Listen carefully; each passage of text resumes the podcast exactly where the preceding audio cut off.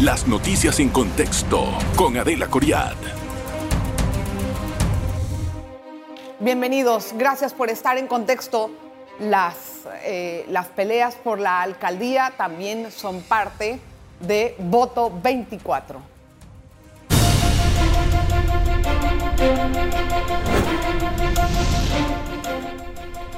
Y le digo esto porque hay varios candidatos por la libre postulación, entre ellos Edison Brose, que también es diputado, empezó como independiente en la Asamblea Nacional y quiere eh, pues, llegar a la alcaldía. Pues eh, será un trabajo inmenso, no solamente en cuanto a la clasificación para la recolección de firmas, que pues va con muy buen camino, sino también una vez que llegue a la alcaldía, cuáles son los planes y qué piensa hacer, cómo vamos a solucionar grandes problemas que tenemos en la ciudad y que los ciudadanos queremos una respuesta más inmediata. Vamos a conversar con Edison Brose. Gracias por estar con nosotros, don Edison. Bienvenido. Hola, Delita, ¿cómo estás? Gracias por estar acá. Bueno, vas, eh, va empezando una carrera política para la alcaldía. En cuanto a la recolección de firmas, ¿cuántos, ¿cuántas firmas tiene más o menos? Estoy llegando a las Más o menos. 53 mil firmas. Ya estamos muy cerca de las 53 mil firmas en 10 meses de recolección de firmas. Ha sido una tarea fuerte, no solamente por el trabajo que conlleva recolectar firmas, sino también que yo soy diputado y Yo sé. cumplo con mis tareas legislativas, cumplo con mi asistencia, cumplo con la productividad, que ambas están en el mejor de los estados y al mismo tiempo la logística del día a día de organizar una recolección de firmas donde la firma se busca en la comunidad, en la calle, de frente con las personas. Y, ¿Y eso ha sido gente? todo un reto que hemos logrado ir superando y nos ha posicionado al primer lugar en firmas, Es como- superando incluso lo que habíamos establecido para lograr en un año, que eran 30 mil firmas, ya vamos por 52 mil y tanto O sea, cerca de las ¿Cuánta gente 53. le ayuda a hacer este proceso? Mira, eh, esto es bastante variable. ¿Por qué? Porque tenemos activistas que nos ayudan los fines de semana, tenemos otros que en la semana nos ayudan permanentemente y varía mucho. ¿Y cómo cuánto invertido en esta campaña? No tengo la cifra, pero sí te puedo decir que es muy por debajo que cualquier tipo de Pero competencia. más o menos una cifra. Mira, no tengo la cifra en este momento. En este momento no tengo la cifra. Estoy revisando todo lo que son los, los informes eh, para ir más o menos. Pero ¿cómo no puede tener una cifra? No tengo la cifra en este momento, pero es muy poco, es muy bajo. Pero de es hecho, que esos son valores un poco subjetivos. Valor bajo, valor alto. ¿Qué es bajo bueno, y qué es algo alto en bajo comparación a puede qué? ser, pensaría que un poquito más de 10 mil dólares.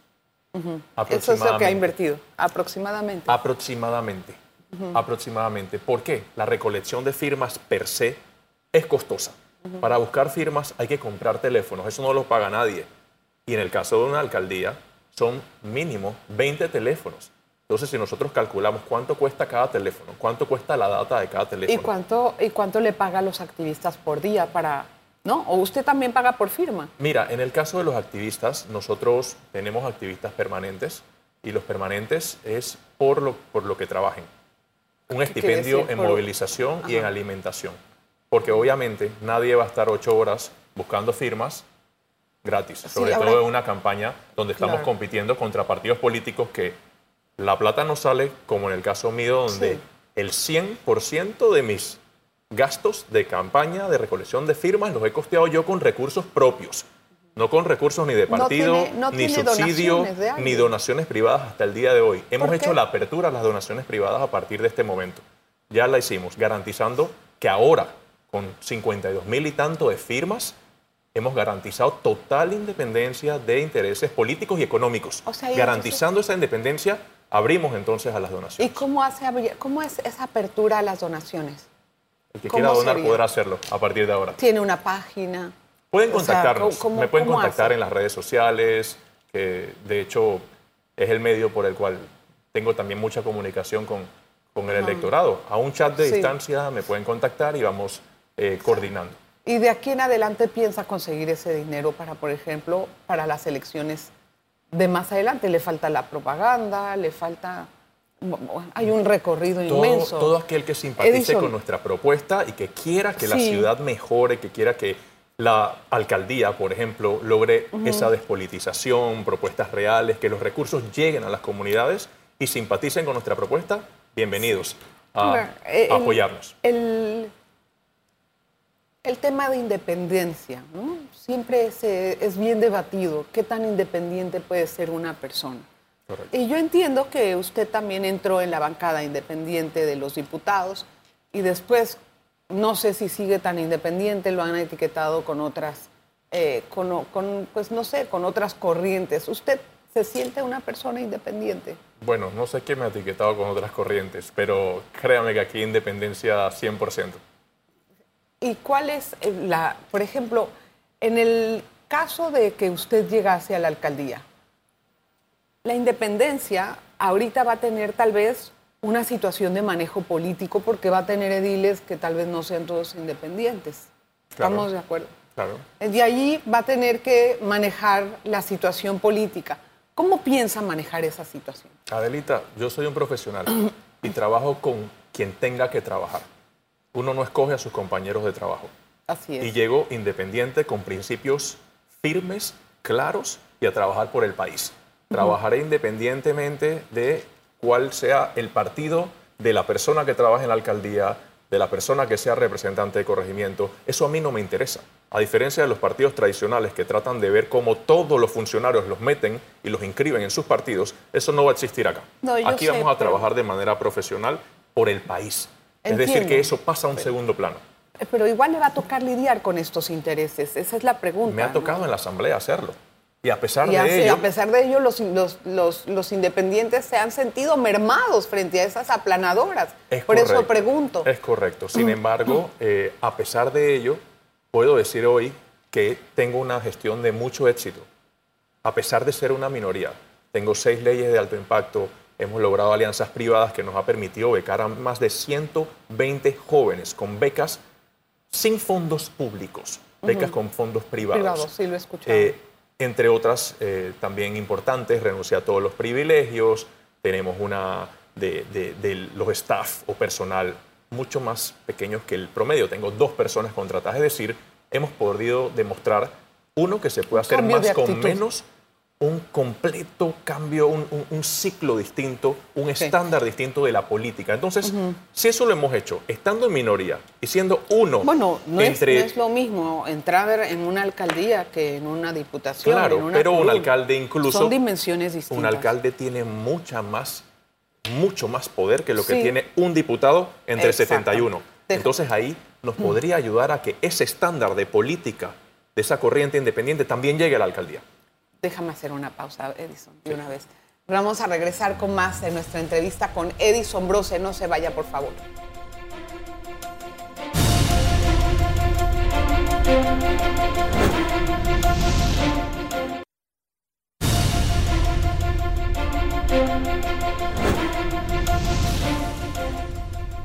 Hoy conversamos con Edison Brose. Él es precandidato para la alcaldía de Capitalina.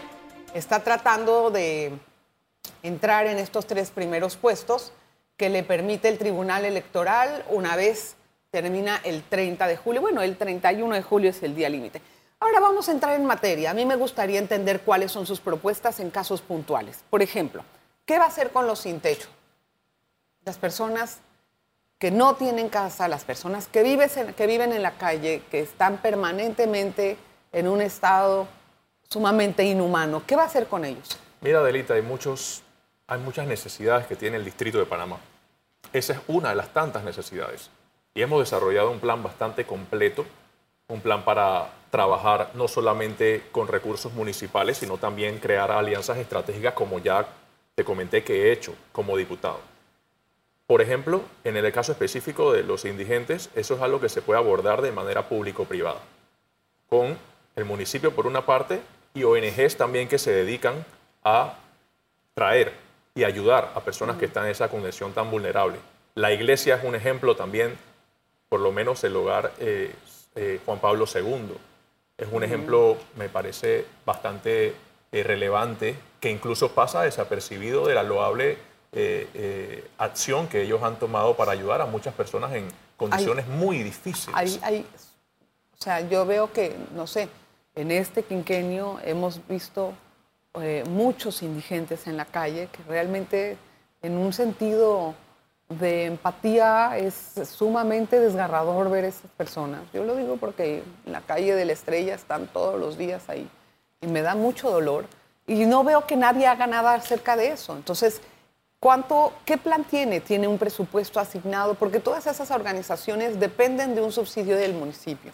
Eso es lo que tengo entendido. Yo no sé cuál es su, su impresión o cuál es su interés en ese sentido. Mira, Adelita, el plan número uno que nosotros tenemos apenas que llegamos al municipio es iniciar un proceso de despolitización del municipio para que los recursos alcancen.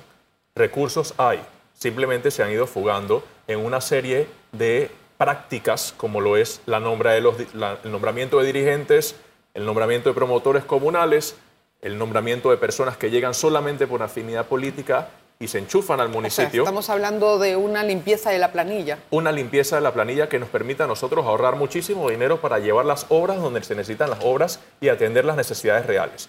Ahora, hay muchas necesidades. ¿Como de cuánta gente estamos hablando? Porque si estamos hablando de una limpieza, me gustaría tener un, un dato un poquito más preciso. ¿Lo ha calculado? Bueno, primero tenemos que llegar. Tenemos que examinar Bueno, pero ahorita ya puede ver la planilla. Se Sí. ve la planilla en la web. Bueno, te digo algo, Adelita. eh, la planilla es algo que no todos están acostumbrados a publicar. No todos están Eso sí está acostumbrados a, publicado. a- a poner eh, precisamente quiénes trabajan en qué departamento. Lo hemos tratado de averiguar, por ejemplo, con las juntas comunales. Y al día de hoy no hay una sola junta comunal, por lo menos en el circuito mío, que tenga su planilla actualizada. Y sabemos y tenemos conocimientos y nos dicen que hay dirigentes nombrados, personas buscando firmas nombrados en juntas comunales de mi circuito, pero si ¿Para no quién? publican su planilla, no lo vamos a saber. Entonces esas mismas prácticas opacas, primero van a desaparecer, por lo menos bajo mi gestión, porque desde el día uno, como, hemos, a la planilla. como Bien. hemos hecho en la asamblea, hemos publicado nuestra planilla desde el día uno. Eso es una práctica que vamos a llevar también a la alcaldía, al igual que las buenas prácticas que hemos impulsado en la asamblea. Eso nos va a permitir ahorrar mucha plata para meter la plata en las obras, en los parques, en las cámaras de videovigilancia, en las becas de inglés que queremos para enviar a jóvenes a estudiar inglés, que es una de las mejores inversiones que se puede hacer en la educación de muchos jóvenes, que va a abrirle puertas en lo académico, en lo profesional y, por supuesto, para hacer esas alianzas estratégicas y ver con qué disponemos para poder atender todas las necesidades que hayan, no solamente en temas de indigentes, los animales que están en la calle, que también debe ser una, una acción público-privada para poder ayudarnos a resolver eso, entre otras. Quiero entender qué planes tiene usted para la policía municipal. Para la Policía Municipal, ese es uno de los, de los departamentos que más preponderancia va a ganar en mi gestión. Tenemos que fortalecerlo. ¿Qué significa eso? Que tengan sus insumos, que, tengan, que estén equipados. ¿Cuáles son los insumos y cuáles sus uniformes, que, se le- que tengan sus uniformes, que vayan a prácticas, que vayan a polígono, que, ¿Los por va a ejemplo, poner a- con armas? ¿Los va, los va a armar? ellos tienen armas en este momento. Sí, no, pero uno... Que tengan muy, práctica. Muy poco tienen ese tipo Entonces, de... es que precisamente eso es algo que ha fallado. Si nosotros tenemos policías que no están como policías, entonces ¿para qué existen? Yo pienso que eso es algo necesario en, en términos de seguridad. Presencia de la policía municipal en los 26 corregimientos, El rol de la policía municipal hay que tomarlo con mucho cuidado. Cada, cada, mire, usted es la segunda persona que yo entrevisto que me dice que le va a dar un rol preponderante a la policía municipal. Solamente como experiencia para aprender. En México, las policías municipales y en Colombia y en muchos otros países fueron el germen de todas las corrupciones que hay.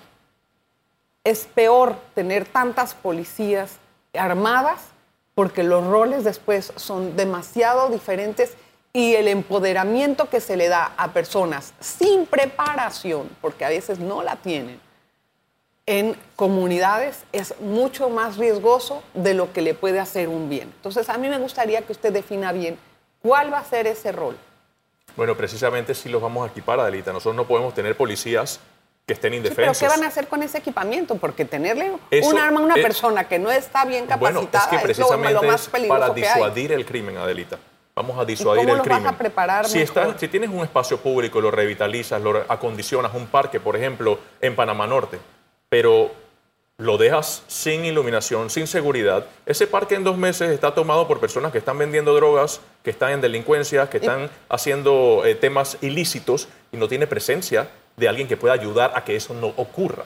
Para eso, esa función puede ser una cómo- función cómo de la policía ser- municipal que pueda puede- estar en los espacios públicos más allá del latillo. Que yo entiendo esté que- presente ver, y que esté equipado, porque un policía sin armas que lo agarra y el maleante tiene más armas que el policía es una total contradicción. Entonces, ese tema de seguridad sé. es muy importante para el Sí, circuito. pero no sé si está, eh, bueno, creo que deberíamos de darle una mejor definición al plan que está diciendo usted, porque hasta ¿Qué cierto parte no le gustó?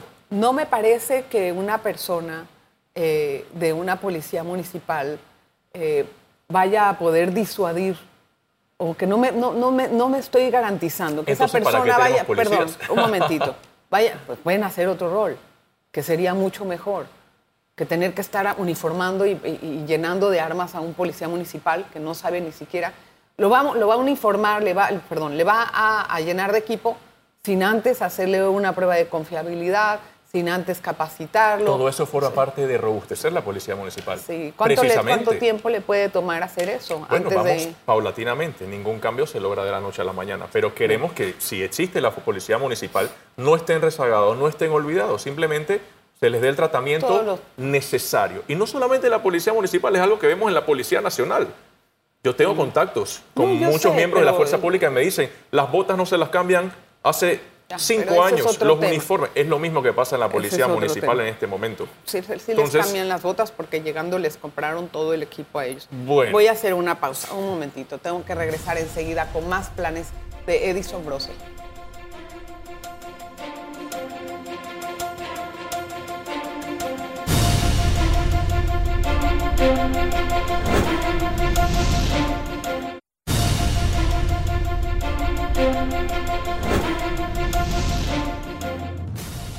Gracias por continuar en sintonía. Voy en los minutos. En el último bloque con Edison Brose, precandidato a la alcaldía. Vamos a pasar a otro tema para no enfrascarnos en el tema de la policía municipal. Me gustaría que le diera una pensadita un poquito más fina al rol y al equipamiento de las unidades. Eh, ahora, me gustaría entender algo. ¿Cómo vamos a manejar el tema de la basura en, el- en la alcaldía? ¿Cuál es el plan? Mira, en este momento el plan es una estrategia de reciclaje. Una estrategia de reciclaje para el municipio de Panamá, toda vez que en este momento todo lo que es la disposición, recolección y transporte de la basura del municipio de Panamá está bajo la autoridad de aseo. Sí, Nosotros, yo presenté el proyecto de ley para traspasar las competencias de la autoridad de aseo al municipio de Panamá, pero evidentemente esta asamblea no le ha dado la gana de discutirlo y ni siquiera me lo prohijaron. Pero ¿por qué todo el mundo se pelea por la basura y al final cuando la tiene no hacen nada? Lo que pasa es que, en mi opinión, ese es un tema que tiene que ser tercerizado, pero desde un municipio. En este momento existe una autoridad de aseo politizada que no permite que nada va a ser marche. tercerizado y nos va a costar más. Y van a querer comprar nuevos camiones. Y van a querer comprar esto y lo otro. Si y es vamos a tercerizado, en lo mismo. nos ahorramos eso, porque No, la basura porque tiene que estar igual va a tener en que mano pública en este momento. Yo pienso que eso es algo que debe ser tercerizado. Debe ser tercerizado, hay que ser pragmático. Hay muchos planes existentes Que, pero también en otros países. cuesta. Sí, O sea- por supuesto, cuesta, pero se resuelve un problema. Y, y queda en, en- en mira, manos- ahora, hay, hay- ahorita hay empresas que supuestamente están encargadas de algunos asuntos de la administración de la basura y no, no, no Por se ha resuelto el problema. el ha engranaje en jurídico casos adecuado debe ser desde el municipio. El municipio tiene que tener la competencia de la basura y tercerizarlo. Esa es mi visión al respecto. Impulsé el plan y es por eso que también estoy Bueno. impulsando diputados independientes para que lleguen a la próxima asamblea, ya que si hay que hacer ajustes legislativos, poder contar con una bancada que nos pueda ayudar a impulsarlo desde la asamblea. Pero reciclaje 100% es algo que tengo experiencia, lo he hecho, soy creador de dos de las tres leyes de reciclaje que existen en Panamá y estoy pasando a la implementación de muchas de esas iniciativas que llevo una década haciéndolo desde el punto de vista privado. Ahora, el caso de la descentralización de recursos en la alcaldía de Panamá, yo quiero entender cuál va a ser su visión y cómo lo va a manejar. Mira, la descentralización es importante, los recursos tienen que llegar a las comunidades, sin embargo, tiene que haber una rendición de cuentas, tiene que saberse cuánto dinero le toca a cada una de las juntas comunales y para qué se usa. cómo se va a Y tiene evaluar que haber eso? un mecanismo de participación ciudadana. ¿Y cómo va a evaluar cuánto le toca a cada uno? Bueno, eso tendremos que revisarlo conforme a los proyectos que ellos también deben proponer. Porque, por ejemplo... ¿Cómo, cómo vamos sí, a hacer algo transparente sin que se entienda como una manipulación o una politización Ahí es de los donde fondos? tiene que jugar su rol lo que es la consulta ciudadana, lo que es la participación ciudadana, la Junta de Desarrollo Local, donde la comunidad tiene una voz y dice, estos son los proyectos que nos interesan, estas son nuestras necesidades y queremos abordarlas. Y cada una de esas necesidades tiene números, tiene un costo. Entonces, conforme a eso, nosotros podemos saber cuánto le correspondería a cada quien. ¿Cómo va a manejar los jueces de paz? Yo quiero saber. Estas son personas que se designan por parte de la asamblea, perdón, de la alcaldía. Y realmente el desempeño no ha sido el que se esperaba cuando se impulsó la ley. ¿Cuáles son los planes que tiene al respecto? En ese tema específico, al igual que muchos otros del plan, nosotros vamos a estar abriendo un periodo de consultas también ¿A de este plan. Aquí, Consulta. previo a la elección. Un periodo de consultas previo Con- y con- también posterior a la elección. ¿Con quiénes? ¿Consultas con la ciudadanía? Consultas ¿Con ciudadanas. Consultas ciudadanas. Queremos recibir retroalimentación, queremos recibir propuestas, porque la Hay mejor una manera. ley que lo rige. Sí, y que O sé que se está modificando. No obstante, eh, yo prefiero tener consultas eh, para, para tener los insumos de primera mano. O sea que no tiene plan ahorita sobre eso. En ese momento no hemos profundizado en ese tema específico. Si tienen una buena retroalimentación, una sugerencia, con mucho gusto nos las pueden hacer llegar. Y la ciudad es muy, es un poco hostil. O sea, caminar por la ciudad es muy difícil. Una acera alta, una baja, un hueco, no hay acera, no se puede pasar por acá, la iluminación es pésima. ¿Cuáles son los planes con respecto a eso? Movilidad forma parte de nuestro plan y es una, una, una pieza esencial. Las aceras en el distrito con árboles. Panamá es un país cálido. Pero no hay, no hay ni espacio para las aceras. Bueno, las servidumbres están todas ocupadas. ¿Cómo va a ser eso? Vamos a buscar ¿Y el ¿Cuánto espacio. va a costar? Vamos a buscar el espacio de manera que las personas puedan tener un- una ciudad donde la peatonalización juegue un papel importante, porque queremos una ciudad donde se pueda caminar, pero no tienes árboles. Entonces una No, acera no, tiene que ir acompañada pero, de árboles. Pero, pero es que me habla mucho de que voy a hacer esto, voy a hacer esto. Y yo aplaudo esos proyectos. Pero lo que yo quiero entender es qué viabilidad hay de lo que todo lo que me está diciendo. Porque me habla de que quiere hacer esto, que va con, con la planilla que va a, a ahorrar, va a poder hacer. Y no es así. ¿Viabilidad en qué, en qué sentido? ¿Económico? Económica, 330 y millones de dólares maneja el presupuesto de- Pero del eso, municipio no es de para, Panamá. pero eso no es solo para usted. eso también incluye lo- el supuesto. tema de las juntas comunales. Pero entonces de ahí no puede salir para las aceras. ¿O, o- o- Pregunto, Por ¿cuál es supuesto que el, va a cuál es el proyecto que hay con respecto a eso y cuáles son las aceras que se pueden rescatar? O sea, quiero, quisiera, no sé si tiene ese detalle. Mira, eh, las aceras es algo que va a jugar un papel transversal. Las aceras es algo que es necesario en todo el distrito de Panamá. No, Una vez nosotros lleguemos, vamos a hacer las consultas pertinentes y vamos a hacer lo que es las encuestas entre las comunidades. ¿Cuáles son los proyectos prioritarios para cada comunidad para intervenir? cosas que- bueno. Ya que en este momento, en este momento es imposible Está en este momento es im- imposible decir este proyecto específico sin haber hecho una consulta. Nosotros creemos en la planificación y creemos en Pero las debe, consultas. debe de tener un plan para llegar ahí con la gente y plan está. enseñárselo. Este El- es mi plan. Sí, el plan está. Y está de- hacer las aceras. Tengo Eso es poco parte tiempo. Edson. Estacionamientos y bien cuidados. Resúmalo en un minuto para poder cerrar el programa. Bien cuidados no es una práctica compatible con nuestra ¿Los visión y queremos eliminarlos. No lo- o sea, queremos ¿cómo los va a eliminar el bien eliminar? cuidado. ¿Cómo los va Simplemente esa práctica no la vamos a tolerar y, ¿Cómo? y- y no ¿Cómo? vam- bueno, ahí tendremos presencia de personas que hagan el trabajo de los bien cuidados. Sencillo. ¿Cómo así? Por ejemplo, ¿Va a sustituirlos por otros? no sustituirlo, simplemente disuadir. En este, en este lugar nadie puede estar cobrando. Punto. Nosotros no vamos a tolerar esa práctica. Y va a no tener vamos- una persona de la alcaldía en cada parte donde se pone Puede los bien hacer una cuidados. ronda mientras la policía municipal, por ejemplo, está cuidando el área, puede garantizar que no hayan delincuentes, puede garantizar que no hayan personas ahí tratando de, de persuadir a otros que si no les pagan les rompen A ver, el carro. el alumbrado en corto y los estacionamientos. El ¿Qué alumbrado. sobre el alumbrado? No, hay, no, no hay- no se ve bien la ciudad. Hay, la verdad también hay poca iluminación en algunos lados. Y no, no hay forma también de tener una ciudad con espacios públicos que tengan, o sea, que tengan un buen reconocimiento incluso de noche. Sí, nuestro pilar de seguridad, que está subdividido en policía municipal, cámaras de videovigilancia y el alumbrado justamente, con iluminación LED. Nosotros creemos en todo lo que es las energías renovables, todo lo que nos ayuda a, re- a reducir costos y eso también es parte del plan que tenemos para desarrollar en la ciudad de Panamá. Sí, a ver, y la última, ¿usted va a seguir iluminando la ciudad de Navidad? Sí, ¿por qué no? Sí, lo considera. Claro, pero a un precio justo, no botando dinero como han hecho anteriormente. Mm.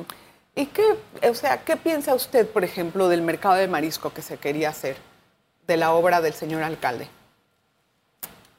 Es muy, costosa, es muy costosa para lo que quería intervenir.